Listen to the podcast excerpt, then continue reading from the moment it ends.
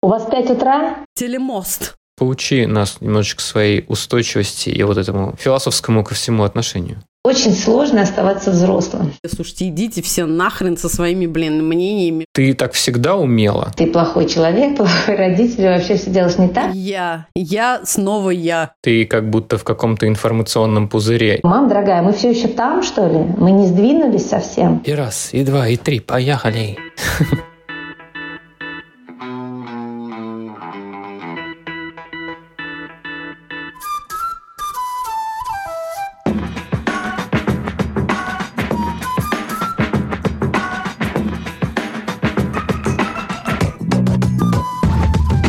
Привет, друзья! Меня зовут Миша, и это подкаст Вася in Space, подкаст о родительстве в непростых условиях.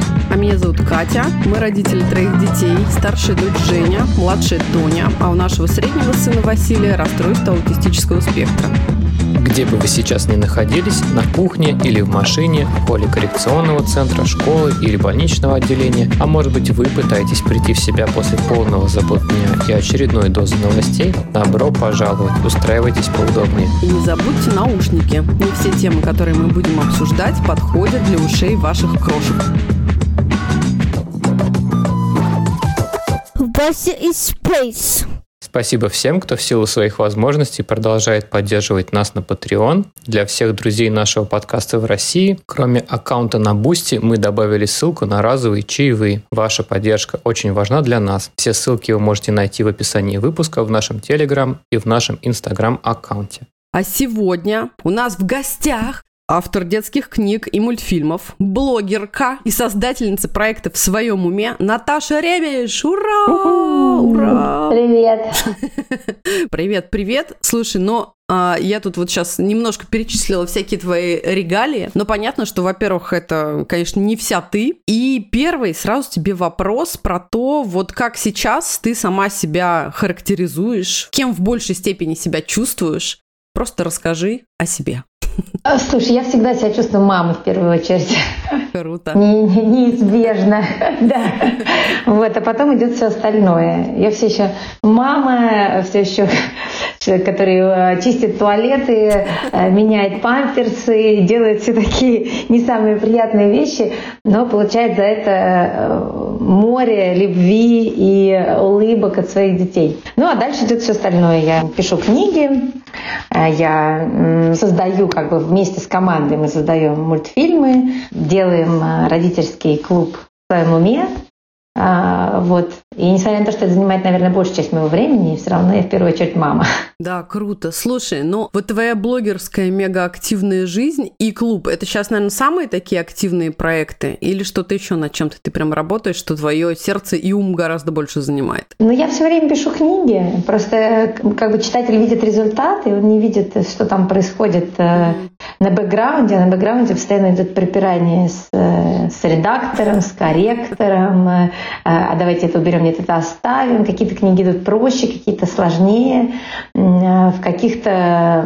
У меня родилась идея, мы тут же эту идею записали, я сдала книгу, и она вышла. А с какими-то историями долго-долго-долго, в связи, там, например, в контексте меняющейся ситуации э, мировой, а, мы рассуждаем, а зайдет ли это сейчас, а, а пойдет ли, а давайте чуть поменяем, чуть меняем, потом опять выходим на новый раунд переговоров. В общем, это нескончаемая работа, на самом деле, по книгам ее много. Также я работаю, когда книги выходят, потому что я о них пишу, я отвечаю на вопросы там, прессы, например. И аналогично у нас выходит каждые две недели мультик, соответственно, его надо готовить. Я отсматриваю на всех стадиях Ага. э, производства продукт на стадии аниматика, на стадии э, преданиматика. Сначала мы созваниваемся с режиссером аниматика, потом смотрю аниматик, потом аниматик переделаем, потом я пишу референсы, а потом мы обсуждаем какие-то будут локации, потом, ну, то есть э, работа над мультфильмом, она включает, например, вот я недавно ходила в зоопарк с классом. Меня позвали одним из родителей, вернее, я вызвалась, потому что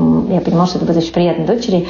Э, И я провела полдня, разговаривая с учителем, и столько полезной информации получила о детях, что я пересмотрела вообще, как мы создаем мультфильм. Весь процесс. То есть я поняла, что э, нужно идти от, э, от другого, от локации. А мы никогда так не смотрели на сценарий. Ну, то есть создание мультиков, оно в это включает в себя тоже. Когда я сижу на детских площадках, например, я тоже смотрю. И я тоже в это время работаю, к сожалению. Смотрю, как дети между собой общаются. Угу. Да, то есть это такой бесконечный, вся моя жизнь это бесконечный процесс работы, потому что я нахожусь с детьми, я вписываю с детей то, что я потом буду писать э, в книгах, постах, в мультиках делать. Круто, куча всего. Слушай, мы подкаст о родительстве в непростых условиях, но все равно мы немножечко больше делаем, например, про инклюзию, мы больше делаем про жизнь семьи в ситуации, когда мы воспитываем какого-то ребенка там с особенностями в развитии, или это могут быть какие-то, знаешь, силы родителей заканчиваются заканчивается и что делать. То есть вот такая история. И вчера, когда я готовился к выпуску, я читал на наши с тобой переписки там 2016 года, когда вот только-только готовили книгу про Диму и других. И вот вопрос про эту э, историю. Ты, наверное, часто на него отвечала, но тем не менее, у тебя первая книга, э, она была посвящена, ну, наверное, в общем можно сказать, что инклюзии в целом. Как ты смотришь сейчас? Вот прошло много времени достаточно, ну, там, условно, 6 лет. Как поменялось отношение внутри той части аудитории, с которой ты общаешься. Как относятся сейчас родители? Э, поменялось ли что-то? Как относятся люди, с которыми ты работаешь к этой теме сейчас? Вот как ты видишь, твой проект как-то поменял картину мира людей, на которых он был направлен? Знаешь, мне, честно говоря, сложно ответить, потому что когда я начала этим заниматься, я сама была вне этой темы. И когда я в нее погрузилась, я стала окружена людьми, которые э, так или иначе связаны с инклюзией и с детьми с особенностями развития. И чем больше я общалась, тем больше я видела людей, для которых это нормально, это не странно, это часть жизни, они не чувствуют себя несчастными, как принято считать, они э, живут и радуются, и, в общем, такие же люди, как я. Поэтому вокруг меня сейчас так много таких людей, что у меня остается ощущение, что а какая проблема вообще, о чем здесь говорить? У всех все нормально. Но когда дальше дальше я вижу, как выходят заголовки в российской прессе и какие там есть э, истории, в этот момент мне э, становится страшно. Я думаю, мам, дорогая, мы все еще там, что ли? Мы не сдвинулись совсем? Мы все еще считаем, что эти дети заразные? Э, нам кажется, что они не должны быть на детских площадках. И на детских площадках они выйти, оказывается, не могут, потому что там нет доступной среды. Ага. Вот, поэтому я мечусь между тем, что все в порядке, и тем, что мам дорогая, все совсем плохо. Конечно, мне кажется, что за эти годы много говорили на эту тему и очень много говорили на центральном телевидении, поэтому стало более нормализованное, отношение стало более спокойное у общества. Но при этом я понимаю, что даже я, например, с тех пор немножко замолчала на эту тему, и поэтому мы, например, сейчас вводим в сериал э, героя особенностями развития, такой постоянный будет герой. И как раз потому, что я подумала, что этой проблемы уже нет, а потом я увидела заголовки, наша проблема все еще есть. Я подумала, ну тогда я же могу что-то сделать. У меня мультики на центральном телевидении. Как раз э, тогда пусть у меня и будет э, герой, который на центральном телевидении из раза в раз будет заметен детям, и они не будут испытывать какие-то противоречивые чувства или сначала будут, а потом привыкнут и это станет для них нормой. Круто. Слушай, да, вот это, знаешь, после двух лет жизни в Америке ты понимаешь, насколько на самом деле вот здесь инклюзия работает, потому что это уже не кажется чем-то из ряда вон выходящим, да, то есть ты не то чтобы видишь, например, детей с Дауна на рекламных плакатах, потому что скоро будет день людей с Дауна, и поэтому их сфотографировали. Или люди и дети на колясках, потому что тоже, да, какой-то специальный день. А потому что это просто так работает, это такая жизнь. Например, во всех школьных учебниках, если ты будешь листать картинки, ты всегда в толпе детей увидишь ребенка на коляске, увидишь ребенка, там, не знаю, в очках, ребенка на костылях, еще что-то, что-то, что-то, абсолютно разные-разные типажи людей, просто потому что так мир работает, потому что такие люди вокруг. Но вопрос в том, что действительно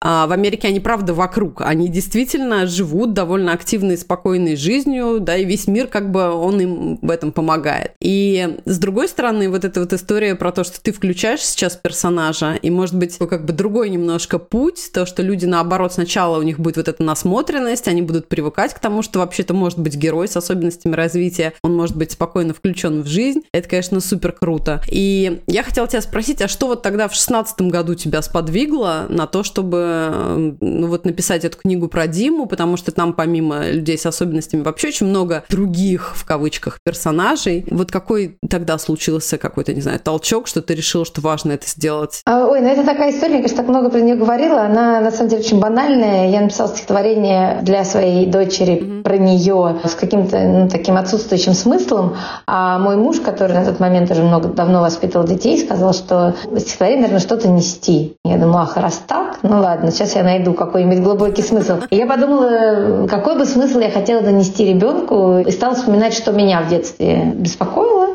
Mm-hmm. И вот э, то, как я столкнулась в жизни дважды с детьми с особенностями развития, и, конечно же, не в России, в своем детстве, и какая у меня была реакция, как мне потом подсказала и объяснила это все мама, врач, э, и насколько для меня это стало окей, понятно, Ничего страшного. А, я подумала, что не у всех, наверное, есть такие мамы, как у меня, которые вообще образованы в медицинском плане. Во-вторых, э, может нормально среагировать э, и рассказать. И, может быть, не у каждого ребенка будет такая эмоциональная безопасность, что он может прийти и сказать вообще родителям о том, что он, не знаю, испугался или у него вызвало странные ощущения или ему было неприятно. А здесь мы легализуем все детские чувства и также э, подскажем родителям, что можно э, на эти чувства ответить. Вот, так вот, собственно, я нашла там пять тем, которые меня беспокоили, и, ну, и плюс поспрашивала детей еще, и так вот они оказались в этой книге.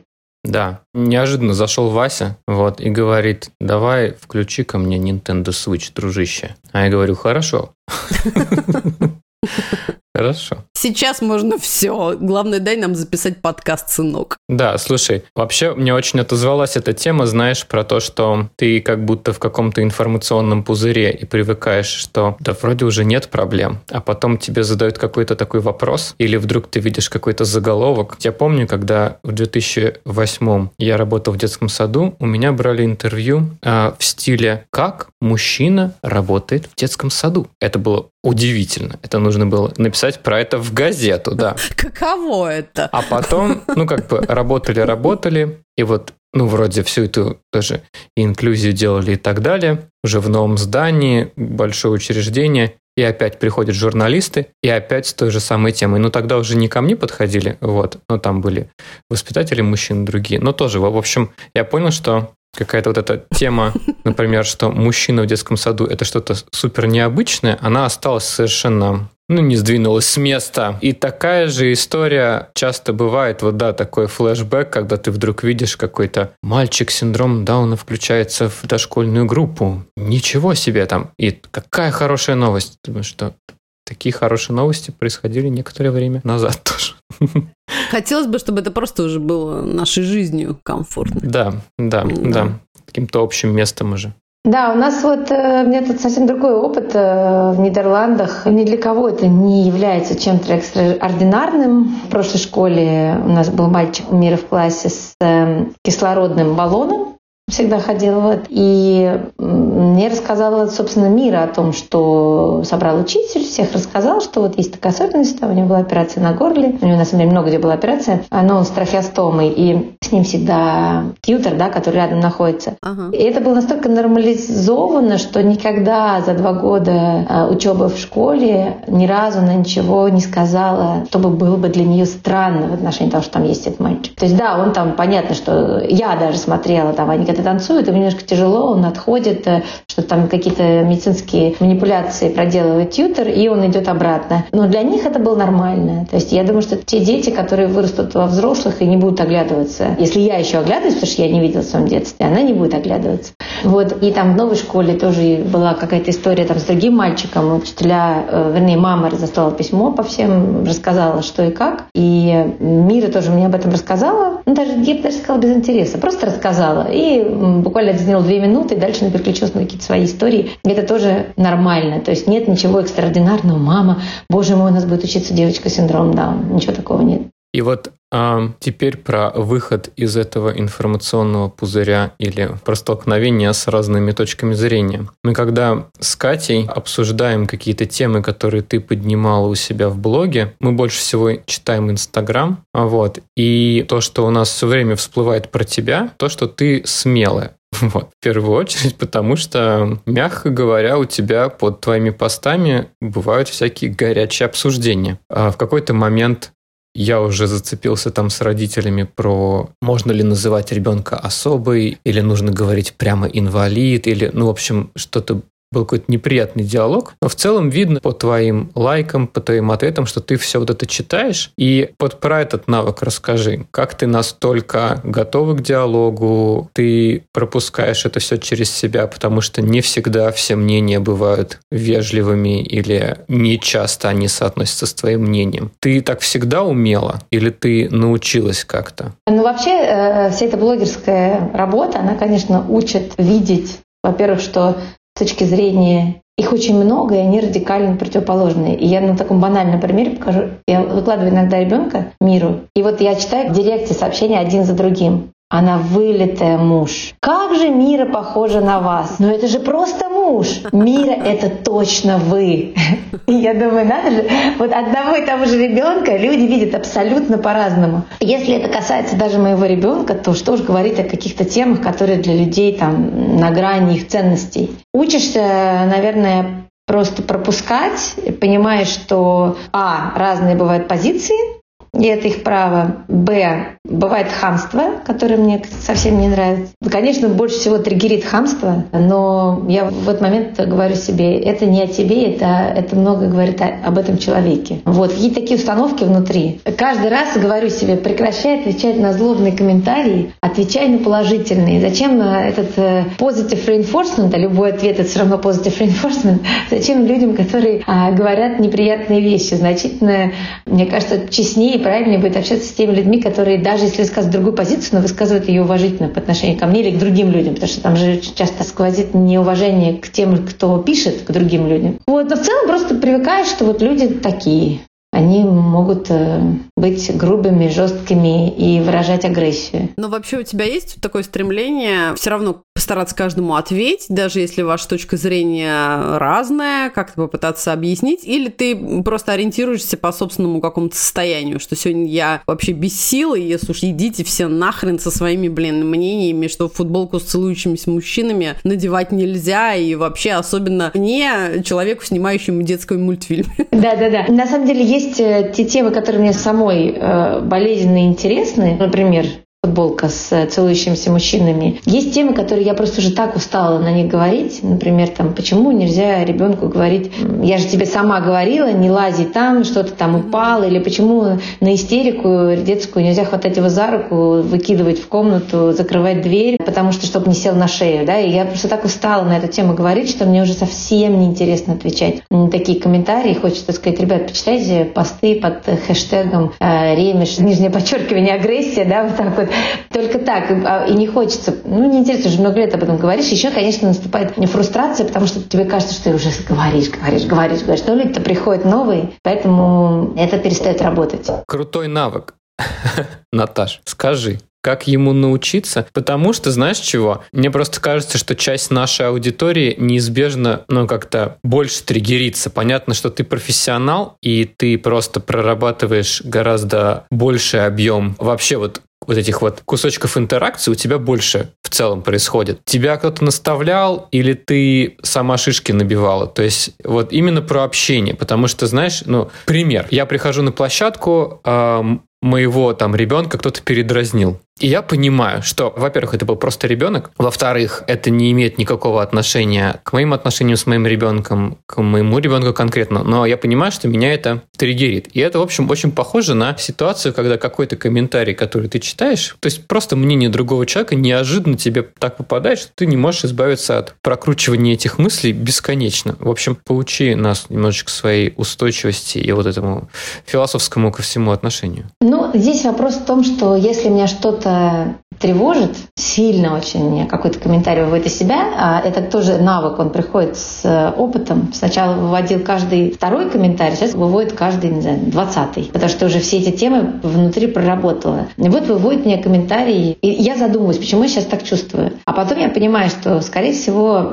автор комментария намекает на то, что меня там недостаточно то есть не намекает, а прямо говорит. Очень любят э, мне что-то такое сказать из серии, там, что вы можете вообще говорить, если вы не психолог. И я начинаю внутри как бы задумываться, задавать самой себе вопрос, что тебя, Наташа, здесь раздражает? Ну, тебе указали на твое отсутствие экспертности. Но ты не изъявляешь себя экспертом в области mm-hmm. психологии, да? Я везде повторяю, я не психолог, я просто работаю с психологами, я читаю, я, ну, как бы так, по касательной с этой темой знакома, но мое мнение не является экспертным. И тогда я сама себя успокаиваю. Ну, вроде как меня, даже если меня пытались уличить в отсутствии экспертизы, я на эту экспертизу не претендовала. Что у меня, синдром э, самозванца? Нет, нету, потому что я сама себя психологом не называла. Ну, значит, э, понятно, пошли дальше. Есть вещи, которые, там, например, меня сильно триггерят, это если что-то пишут про детей, про моих. А, но даже с этим мне как-то, я понимаю, что, что у вас дети не причесанные, а что они у вас там в соплях.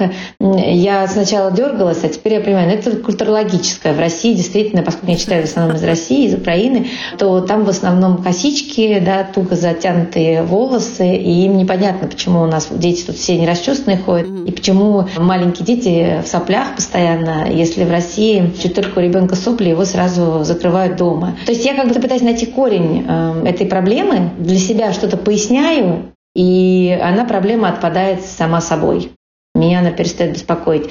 Что меня, наверное, сильно расстраивает, когда я в целом понимаю масштаб, например, насилия над детьми, даже психологического насилия, когда приходят новые люди, часто я пишу какой-то пост, и вдруг его перепостил какой-то большой блогер, от этого блогера приходят новые люди, и тогда начинается просто волна уже новой аудитории, которые пишут, ну, конечно, а потом такие, как вы, растят хамов и преступников, которые царапают машины, а да вообще им надо надавать э, по шее там, и так далее. Или если затрагивают тему, что мальчики могут плакать, и тогда приходят мужчины, и мужчины начинают э, писать, что тогда э, растут слюнтяи и, и так далее. Вот это мне, от этого мне становится больно, что общество настолько еще далеко до понимания ненасильственного воспитания, вообще разрешения эмоций, в частности, мужчинам, мальчикам, это вообще моя отдельная боль, угу. и должествование этого вечного всем. Ну, тогда я думаю, хм, надо сделать еще один мультик. Сделаем мультик про то, что нет гендерных стереотипов, и мальчики тоже могут играть в кухню и с колясками. И это совершенно не значит, что они все обязательно станут геями. Вот. Ну, вот как-то так. Я вот, кстати, читаю прогресс. У меня вчера была в сторис картинка, где Женя красит ногти не только себе, но и Тони, и Василию, внимание. И я так немножко нервно предвкушала, такая думаю, блин, ну вот, наверное... Хотя, конечно, последние события вроде бы, да, как-то очистили ленту, потому что я часто там говорю про свои мысли и позиции, но тем не менее, у меня была какая-то тревога, что сейчас я получу от кого-нибудь вот то, что я вот э, ращу непонятно вообще кого. И нет, нет, представляете, получила только только комменты восхищения, радости и того, что во, как классно, у меня сын тоже любит, или тоже там э, недавно видел, как мы с дочкой красим и увлекся. Вот, я считаю, прям это прогресс, решила схватиться за эту историю и держать ее себе, знаешь, как не, не все потеряно, все круто. Да, я вообще долго молчала на многие темы, потому что российское общество очень консервативное. Угу. И когда ты занимаешься темой детства, от тебя ждут еще больше консервативности, да, от тебя ждут, что ты консерватизма, да, наверное, правильно. От тебя ждут, что ты будешь только черное и белое, только там девочки в розовом, мальчики в голубом, мальчики машинки, девочки куклы, а, потому что чуть что вправо-влево сразу ваши эти европейские да. ценности, а, ваши там нездоровые веяния и вообще мир только такой, как мы его себе представляем, патриархальный, и никаких изменений быть не может. Вообще родители ужасно боятся каких-либо изменений теме детей, потому что они себя чувствуют очень-очень неуверенно, когда ты предлагаешь какие-то нововведения. Да? То есть даже если ты им предлагаешь, давайте не будем через тайм-ауты воспитывать, давайте будем попробуем договариваться. Все, им кажется, что они сейчас э, ребенка отправят не в тайм-аут, а сядут с ним договорятся, обнимутся на диване, он сядет после этого на шею. Им кажется, что он один раз шаг влево-вправо, и у них сразу все покатится по наклонной. Поэтому я вообще заметила, что инновации, они вообще в целом воспринимаются тяжело, а в отношении детей совсем тяжело, потому что это не old and proven, да, это э, новое и не непонятное. Поэтому у меня все-таки будет мультик, что ремонтом могут заниматься и девочки, а папа тоже может готовить и вообще делать то, что в жизни тебе захочется. Класс, да, это отлично, слушай. А смотри, вот да, Миха уже говорил, что мы называемся подкаст о родительстве в непростых условиях, но мы тут недавно стали думать, что похоже, вообще-то, блин, любое родительство, оно часто бывает в непростых условиях. Вот скажи, у тебя, как у мамы четверых дочек, что вообще тебе давалось, не знаю, сложнее всего? Или действительно непросто? Или какие условия ты бы могла назвать вот непростыми? Или какие-то моменты вспомнить, что, блин, да, это было прям вообще?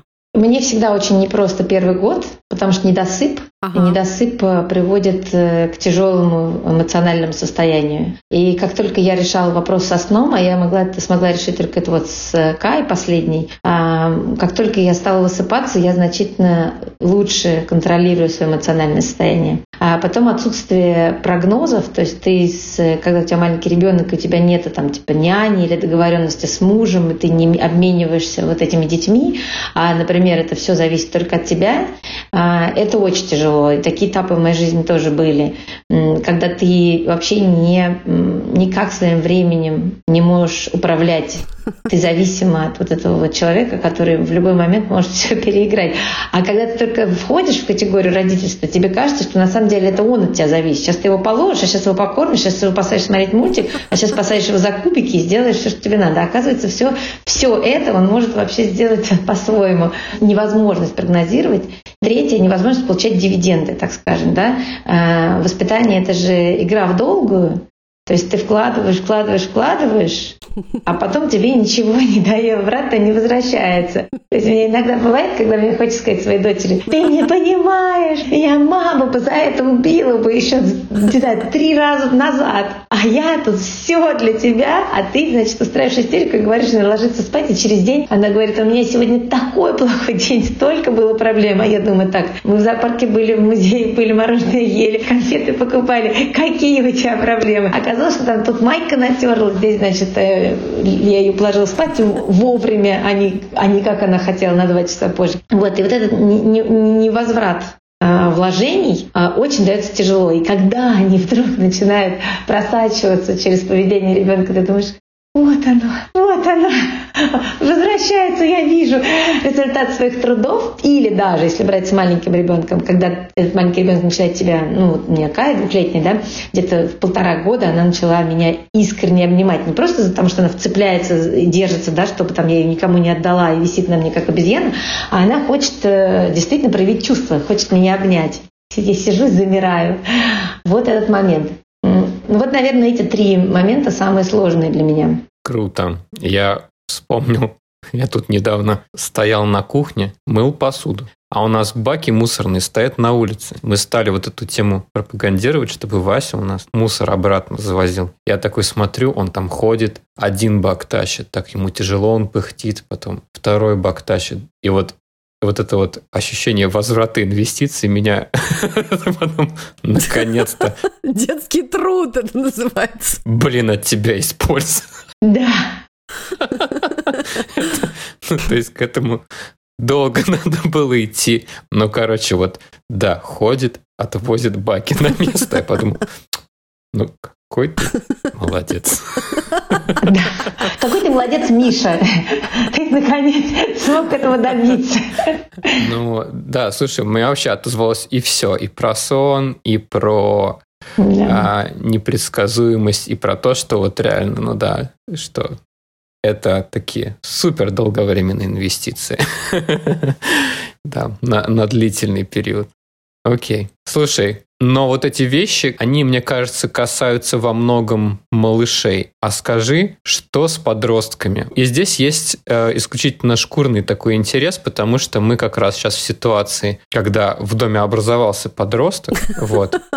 На фоне двухлетнего, на фоне ребенка с аутизмом образовался подросток, Наташа, ты понимаешь? Когда уже как бы хотелось как-то немножко выдохнуть.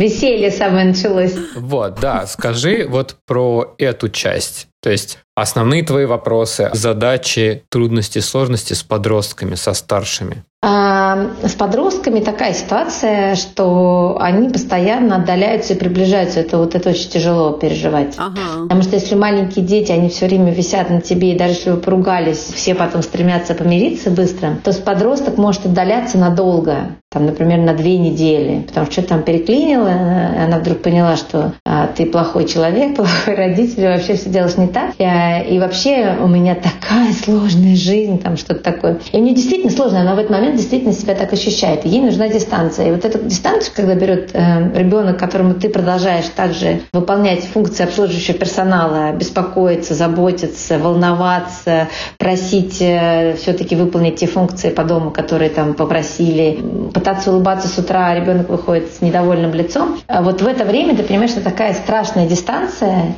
а ты не можешь как родитель сказать, да пошла ты, я тоже дистанцию возьму и не буду вообще на тебя внимания обращать. У тебя нет этой возможности. То есть ты, конечно, можешь теоретически, но просто это будет уводить вас в еще большую яму. Тебе нужно себя как бы поддерживать и думать, а сейчас пройдет, сейчас, подожди, давай спросим еще раз. Ага, сегодня не ответил, он завтра еще раз спросим. А сегодня не скажешь мне, что-то тебя беспокоит? А, все нормально? Как это? Все нормально. Окей, ну ладно. Еще послезавтра спросим. Вот это вот тяжело, то, что волнами эти отношения выглядят. Плюс есть темы, которым ты там не был готов. Готов ли ты э, обсуждать секс, особенно какие-то болезненные ситуации, которые в жизни ребенка происходят, или около сексуальный какой-то опыт? Угу. Готов ли ты э, встретить своего ребенка на улице с сигаретой, когда тебе казалось, что ребенок не курит? Готов ли ты на дистанцию, которую начинает брать ребенок, потому что в тебе больше не нуждается? Еще год назад или там, месяц назад э, э, в субботу утром э, ребенок стоял рядом на твоей кровати и говорил, что вы сегодня делаете? Давайте сегодня пойдем там в парк. А сейчас э, ты стучишься в комнату, он не хочет чистить зубы, не хочет выходить и говорит, отстаньте меня, я никуда не пойду и вообще хочу быть один или одна. И вот это вот момент, когда тебе надо отпустить, а отпускать куда? Ты не понимаешь, куда он уходит, в какой-то свой мир, и это страшновато. И кажется, что э, и он тебя не любит, я слезу пущу, и ты его как будто уже не очень так любишь, потому что очень трудно любить этого ежа какого-то. Вот. Но только вот э, выдыхать и э, понимать, что это этап, как и все, да, и два года, эти ужасные два этап, вот, это этап, и вот сейчас это пройдет, это не навсегда, надо переждать, и посмотрим, что будет, каким следующим этапом. Потом наступает следующий этап, когда ребенок к тебе прибивается и говорит, ну это плохо, все обижать, я все там это. И ты начинаешь это жить и понимаешь, что в его жизни, там, в ее жизни просто столько проблем на ее уровне, и столько эмоциональных всплесков, с которыми она еще просто не может справиться, поэтому ее состояние выглядит, ну, ее поведение выглядит таким. В общем, быть взрослым по сравнению с ребенком, каждому из нас же еще в тех, кто выращен не сильной, симпатичными родителями и при отсутствии принятия какого-то, в каждом из нас тоже сидит такой пораненный ребенок, которому хочется, чтобы его любили, уж точно его собственный ребенок. И мы, когда сталкиваемся с этим отвержением, это может быть болезненно и страшно. Очень сложно оставаться взрослым. Крутая история. Как это? Let it go, let it go. И снежинки полетели. Слушай, круто. И с учетом этого всего, мы все время, знаешь, спрашиваем наших гостей такой вопрос, но мы для тебя его немножечко переформулировали. Если бы ты каким-то образом могла вернуться лет на 6, на 7 назад, какой бы совет ты сама себе дала? Один, два, три, да? Вот в самом начале своего родительского пути, учитывая вот весь свой опыт который ты сейчас имеешь, то есть и профессиональный, и опыт общения с людьми, и опыт собственного родительства. Если бы ты с той Наташей могла сейчас поговорить, что бы ты ей сказал? Ну, во-первых, снижать ожидания, да. Реалистичнее смотреть на свои возможности. Это, знаете, как я каждый понедельник пишу себе список дел на сегодня на, по работе. И э, к ужасу обнаружила, что к пятнице, к концу рабочего дня я его закончила, а я его написала на один день. И каждый раз я думаю, Наташа, но ты, когда этот список ты отдаешь себе отчет, что это невозможно все впихнуть в один день. Вот так же и с родительством, да, то есть э, ожидания от себя, ожидания от ребенка, ожидания от партнера снижать. Второе, э, приоритет в пользу э, отношений, нежели вот этих вот быта вечного, да, чтобы там идеально накормлен, идеально убрано, Да, то есть э, я привыкла так делать. Мне для это было важно для моей мамы. Она постоянно была с тряпкой. Я помню, она постоянно что-то убиралась. И эта ролевая модель, она во мне тоже сохранена. Да? То есть я не могу сесть э, играть с детьми, пока посуда не убрана в посудомойку. Я. Я снова я. Как, знаешь, в дне сурка. Мне хочется сразу сказать. Да, наши слушатели не видели, что по поводу ожиданий Михаил тут прыгал и скакал на кресле и всячески э, руки взмывал к небу. А по поводу да, чистых тарелок и тряпок, это да.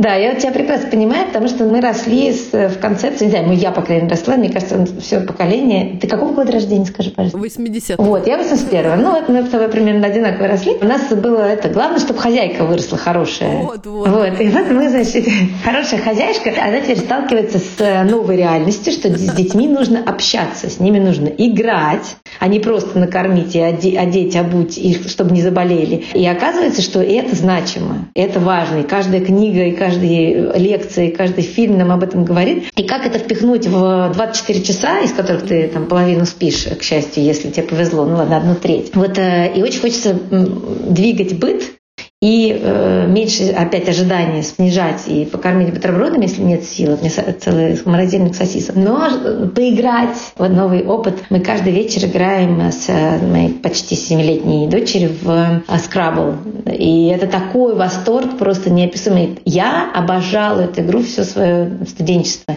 И вдруг у меня появился партнер по играм, и она поняла, что это просто наше время. Мы обсуждаем, мы придумываем. Вот я двигаю уборку, двигаю свои дела, занимаюсь этим. Что еще бы я себе посоветовала?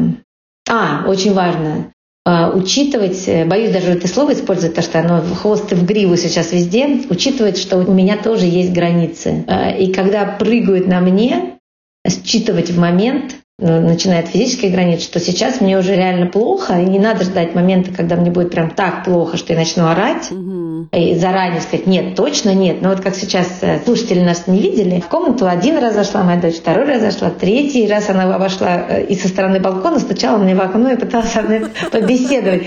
Вошла в окно, да? Да. Я за всех сторон уже пыталась ее выдавить. Я уже выхожу, и я говорю уже достаточно жестко и четко, что все, нет, точно, сейчас четвертого раза не будет, ты не войдешь. Но делать это не на грани там истерики и с угрозами, что мультиков не будет тебе сегодня, а с обозначением конкретно вот того, что сейчас делать надо. И также я могу сказать, что мне там тяжело, я не могу сегодня тебя укладывать. Мне сегодня был очень тяжелый день, вот я тебе включу аудиосказку, но я пойду сегодня посижу. Вот про границы и, в частности, с взрослеющими детьми тоже, потому что там тоже тотальный наезд на ваши границы, и их тоже приходится защищать руками и ногами со всех сторон. Так, сейчас я, сейчас я дверь закрою. Мы сейчас завершение скажем, потому что у меня тут был прорыв границ. Аллилуйя. Да, слушай, это мега круто. И вообще, Наташа, спасибо тебе огромное. Во-первых, что ты нашла время и, несмотря на все, пришла к нам. Мне кажется, это был вообще отличный, классный разговор. И спасибо вообще за все, что ты делаешь для огромного количества разных детей совершенно, а также их родителей. Спасибо. Да, Наташа, спасибо за то, что была сегодня с нами. Мы супер рады встрече с тобой. Спасибо, ребят. И спасибо за такой полезный и душевный разговор. Окей, друзья, спасибо за то, что были с нами. Не забудьте подписаться на наш подкаст, поставить звездочку и оставить комментарий на вашей подкаст-платформе. Это правда очень важно и помогает нашему проекту расти. Мы будем выходить раз в две недели. Спасибо всем, кто продолжает поддерживать нас на Patreon и Boosty. А еще вы можете оставить для нас разовые чаевые. Ваша поддержка действительно очень важна для нас. Все ссылки вы сможете найти в описании выпуска, в нашем Телеграм и Инстаграм аккаунте. До новых встреч! Пока! Пока! Ура! Вася и Space. Только потише. Окей. Посмотри, папа. Вась, выходи, пожалуйста, и закрой дверь. Ты не заходи, ладно, больше? Подожди чуть-чуть там, ладно? Могу ему сказать привет, может, он на балконе. Давай, иди. Угу. Вот у меня тоже. Пришел человек.